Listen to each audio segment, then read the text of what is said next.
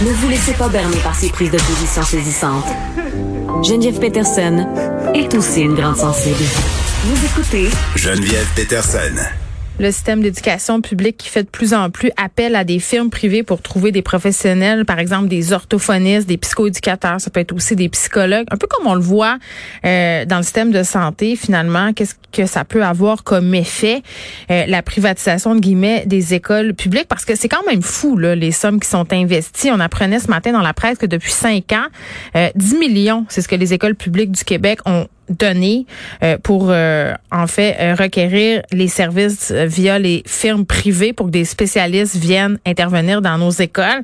Et dans ce 10 millions là je veux juste dire que si on n'a pas de chiffres qui émanent de la CSDM là, la CSDM n'a pas fourni de chiffres. Donc évidemment on peut se douter hein, que ce montant là est beaucoup plus élevé surtout avec la pandémie aussi. Là on a vu qu'on avait une pénurie de main d'œuvre on va parler avec Julien Prudhomme qui est cité dans l'article qui est prof d'histoire à l'université du Québec à Trois-Rivières. Il est spécialisé dans l'évolution des pratiques dans les secteurs de la santé et de l'éducation. Monsieur Prudhomme, bonjour.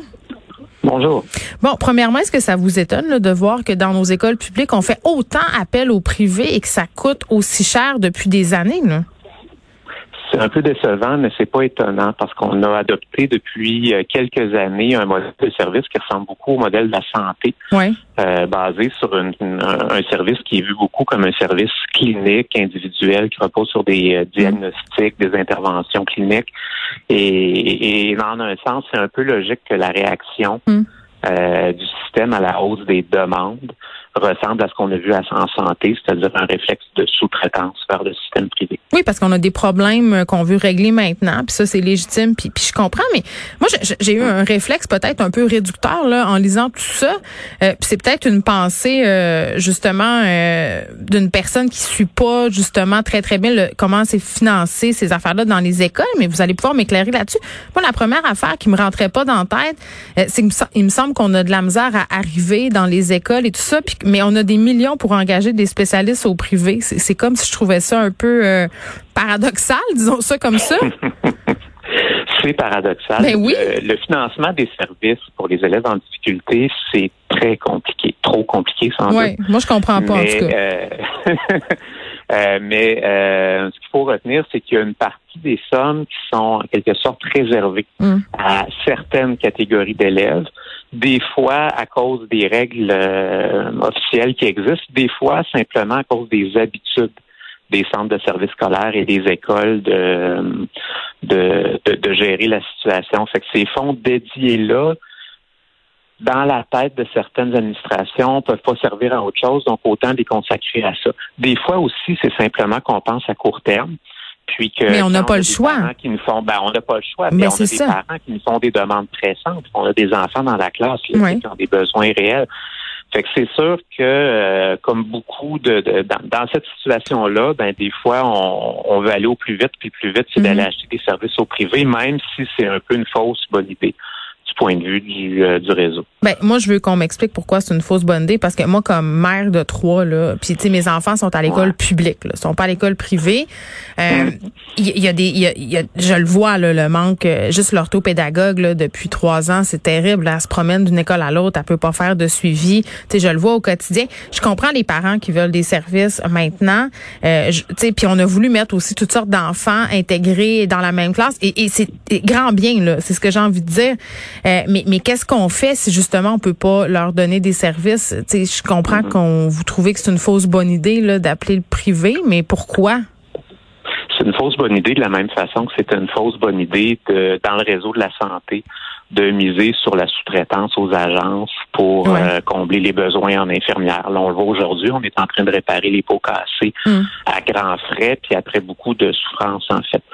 Euh, il faudrait pas prendre le même chemin en éducation parce qu'il faut se rappeler que le professionnel ou la professionnelle, euh, comme une orthopédagogue, une orthophoniste, une psychoéducatrice, que vous incitez à passer au privé, d'une part en lui donnant des conditions qu'elle aime pas au public, puis d'autre part en, finançant un marché privé à même les fonds mm. publics. Ouais, ben c'est ça. Là. Ben c'est, ça crée un effet de vase communicant. Je veux dire, la, la, professionnelle que tu vas payer au privé, pendant que tu la payes au privé, elle n'est pas au public.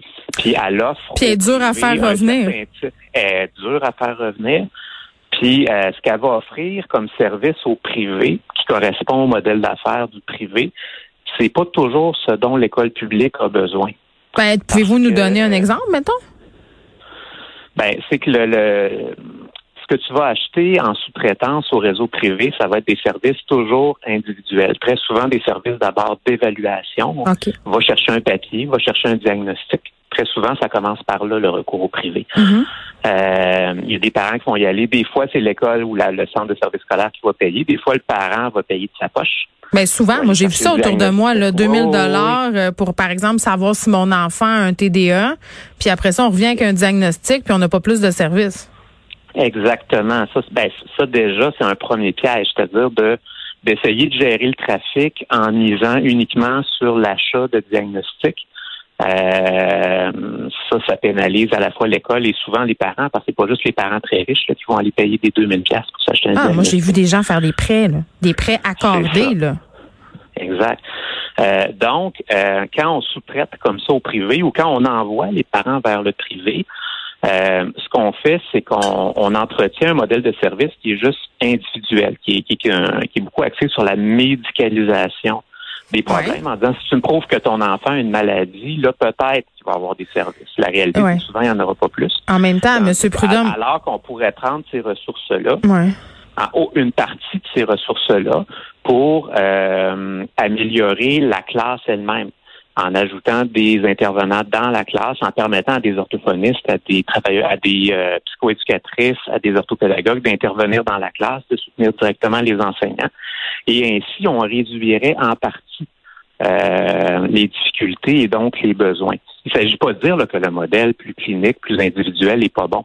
Mais il y a beaucoup d'observateurs. En fait, la grande majorité des observateurs à l'heure actuelle sont d'accord pour dire qu'on est allé un peu trop loin dans ce modèle-là très individuel, qui est aussi le plus coûteux et celui qui sert le moins bien la prévention ou l'intervention en classe pour améliorer. Comment comment on change ça alors qu'on a un ministre de l'Éducation qui enjoint l'école, euh, le réseau à, se tourner vers le privé quand on n'est pas capable de fournir et qui dit aux parents qu'en dernier recours, les soins privés seront remboursés?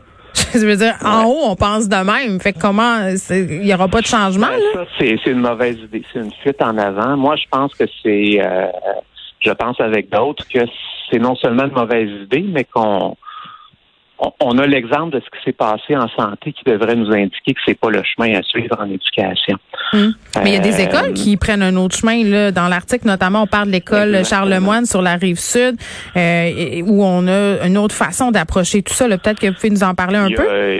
Il y a plusieurs écoles ou de centres de services scolaires qui adoptent d'autres façons euh, d'envisager la difficulté scolaire, qui vont investir pour prévenir la difficulté scolaire. Ça va pas prévenir toutes les difficultés, mais ça va réduire considérablement la demande de services individuels.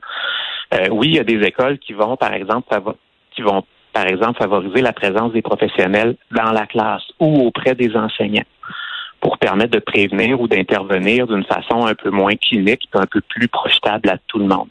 Il y en a aussi qui vont investir dans des euh, dans, l'utilisation de données qui leur permettent de mieux suivre euh, les, euh, la trajectoire des élèves puis d'intervenir encore une fois en hmm. prévention. Et on voit, on, on mesure. Faut être proactif, c'est ça que je comprends. Oui, puis ça fonctionne. On, est capable de mesurer lorsqu'on se donne la peine l'effet positif de ces mesures-là en amont plutôt qu'en aval. Il ne s'agit pas de dire que là, il faut tout enlever l'argent qui est consacré à des interventions plus individuelles. Il y a des enfants qui ont besoin de ça. Mais il s'agit de dire que il faut être capable d'équilibrer l'utilisation qu'on fait des hmm. ressources. Et puis là, le problème, c'est... Oui. Ah non, mais allez-y, euh, allez-y. Non, mais en fait, le, le, si on n'en est pas là, mais si on euh, devait recourir à la sous-traitance de services privés euh, pour les élèves en difficulté, ce que ça voudrait dire, c'est que d'une part, on se préparait en éducation le même genre de crise de, hmm. de main-d'œuvre qu'on s'est magasiné en, en santé, et d'autre part, on viendrait amplifier euh, un, modèle d'intervention clinique ou de médicalisation. Oui, puis il y, a une certaine. Euh, oui, oui. On est allé trop loin. Il y a une certaine. Il y a une certaine déresponsabilisation aussi des écoles, des commissions scolaires, euh, parce que ça devient une façon un peu systémique de ben, gérer cette affaire-là. C'est ça, ça devient une façon de dire, ben écoute, moi, je vais pas me remettre en question. Moi, je vais pas chercher à intervenir en améliorant. Puis je les comprends, les directions d'école. C'est pas drôle être directeur ou directrice d'école en ce moment. Non, non, on les salue. c'est exactement. Moi, je n'ai que de l'admiration. Mais c'est sûr que si on a, si le ministère commence à dire, ben là, la voie à suivre, c'est la sous-traitance au privé. Ben, c'est ça. Ben, on s'en sortira pas. Ben non. les écoles n'auront pas les outils, n'auront même pas les incitatifs à adopter des solutions qui correspondent mieux aux besoins de l'école publique. Très bien.